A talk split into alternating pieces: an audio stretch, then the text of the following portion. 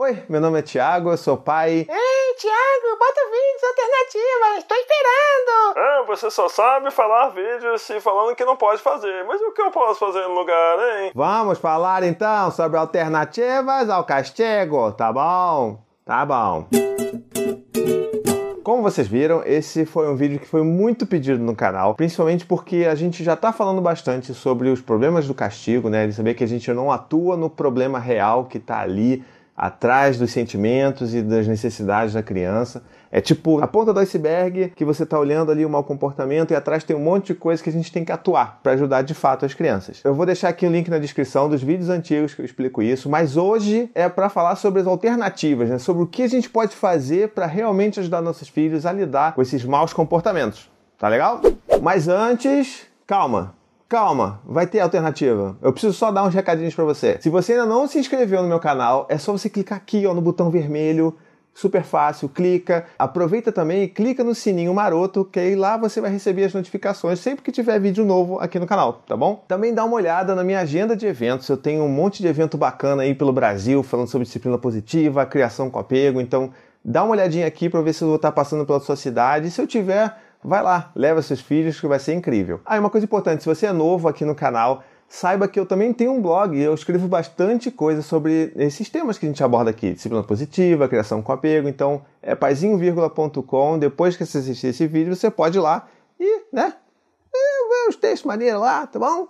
Tá, bom, então, vamos lá falar um pouco sobre as alternativas, né? Então, eu vou tentar usar aqui exemplos bastante práticos sobre o que, que a gente pode fazer em situações que tipicamente a gente resolveria com um castigo, tá legal? Então, se você não viu meus vídeos anteriores, assim, para a gente deixar bem registrado, castigo é um negócio que não é muito eficiente, principalmente a longo prazo. Então a gente vai estar aqui tentando mostrar alternativas para que a gente possa tratar a coisa de uma maneira mais empática. E já que a gente está falando de empatia, o primeiro exemplo que eu queria dar para vocês é o seguinte: imagina lá o seu filho vai e bate no irmão. Tipo o Dante, né? O Dante vai lá e bate no irmão. Como é que a gente resolve isso? Eu boto ele de castigo? Se eu botar ele de castigo, ele só vai ficar com mais raiva do irmão que ele acabou de bater. Então como é que a gente pode fazer? A gente pode fazer uma combinação entre empatia e regra. Como é que eu faço normalmente com o Dante aqui? Dante, olha só, você machucou seu irmão. Olha como é que ele tá ele tá chorando, sabe? Ele tá, tá muito triste, vamos cuidar dele. E ao mesmo tempo eu posso empatizar com o que levou ele a fazer isso, né? Eu falo assim, filho, olha só, eu sei que você tá muito bravo, eu sei que o Gael quebrou sua torre de Lego, mas a nossa regra aqui em casa é a gente não bate. Então, se você ficou muito bravo, você pode bater na, na almofada, você pode bater no João Bobo, você pode até gritar e brigar com o Gael, mas você não pode bater, porque aqui a gente não bate. Essa que é a pegada. A gente mostra para ele que a gente tá empático com o sofrimento dele, porque é uma grande sacanagem quando alguém quebra sua torre de Lego, mas ao mesmo tempo você fala para ele que não, olha, a nossa regra é bem clara, a gente não bate aqui. Outra coisa que a gente pode fazer também é dar alternativas, né? Então, seu filho quer comer biscoito na hora que não é para comer biscoito. Ao invés de você gritar um não, não, não faz isso. Se você comer isso aí, eu vou te botar de castigo. Se você comer esse biscoito, você vai ficar a semana inteira sem brincar. Ou fazer qualquer outro tipo de punição maluca que você queira inventar, você tá tirando o foco daquela situação que pode ser usada para um aprendizado maior, que pode ser utilizada para você oferecer alternativas, para você não ter que chegar nesse ponto. Até porque você falar não, você gritar um não e você ameaçar, é muito mais fácil do que você trabalhar alguma coisa em termos de alternativas. Então, como é que você poderia fazer? Como é que eu normalmente faço? Olha, Dante, poxa, eu sei, você quer comer biscoito agora? Você tá com fome? Você tá com fome, então acho que a gente poderia comer uma banana agora primeiro, a gente pode comer alguma outra fruta, você quer tomar um suco? E aí você pode fazer isso e depois a gente pode comer o biscoito. Mas agora a gente tem que comer uma fruta, porque agora é hora da fruta, não é hora de biscoito. Então é isso, a gente assegura o limite, fala, olha, agora não é hora do biscoito, e a gente dá uma alternativa. Então a gente não fica só no não, ou a gente não fica na ameaça. E isso é muito importante para a criança. E assim, é claro, né, a gente tem que deixar bem claro isso que disciplina positiva, na verdade, tudo na vida de criação de filhos não é manual de regras, não é tipo tudo tem uma resposta certa para tudo. Então pode ser que isso funcione para você, pode ser que essa estratégia não funcione em determinado momento, mas é importante a gente sempre estar, tá, sabe, se munindo de novas ferramentas, de novas possibilidades, para a gente ir tentando ver o que, que a gente faz, porque a gente quer fugir do castigo na real. Nesse mesmo caso do biscoito, se não desse certo, sei lá, o Dante chegasse assim, pô, eu não quero comer fruta, eu quero comer biscoito, pô, fruta tá de sacanagem. E aí a gente pode falar assim, não, filho, olha só, eu sei que você não pode não querer comer fruta agora, mas também agora não é hora de você comer biscoito. Então,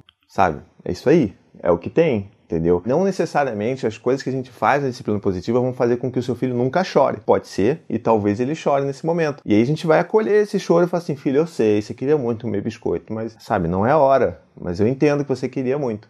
E é isso. Entendeu? E aí imagina, né? O seu filho caiu no choro porque a coisa não deu certo e tudo deu errado e tudo descambou. Aí a gente pode vir para mais uma alternativa para você, que é na verdade uma das mais importantes que eu diria. E pode parecer estúpido, mas não é. Respire. É muito importante a gente respirar nos momentos desafiadores, porque senão vão ser duas crianças dando chilique.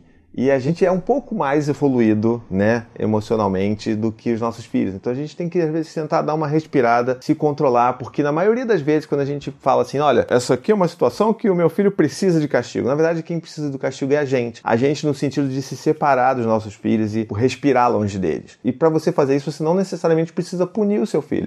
Você pode muito bem se afastar do seu filho, se for o caso, e falar assim: olha, filho, agora eu não tô legal, eu preciso respirar, me dá um tempinho porque eu não tô legal agora para falar com você. E isso é muito diferente do que vai pro seu quarto. Vai para lá que eu não quero você perto de mim porque você não fez o que eu queria que você fizesse. É diferente, você tá se respeitando e você, né, de quebra também está respeitando seu filho. Bom, então fica aí, é, se você tem alguma situação que você acha que não, isso aqui eu preciso usar um castigo e eu preciso de ajuda para tentar sair desse ciclo de castigos e punições, deixa um comentário aqui no vídeo, vamos conversar, vamos tentar trocar, vamos ver se a gente consegue oferecer alguma alternativa para essa sua situação desafiadora e a gente vai trocando aqui pelos comentários, tá legal? Bom, espero que vocês tenham gostado do vídeo de hoje. É, não deixe de curtir, comentar e compartilhar esse vídeo. Também assine o meu canal, não esqueça disso. E principalmente, se você quiser ajudar esse trabalho aqui a continuar independente, conheça minha campanha no financiamento coletivo lá no site do Apoia-se. Então o link vai estar por aqui também. E é isso, até a próxima e tchau, tchau.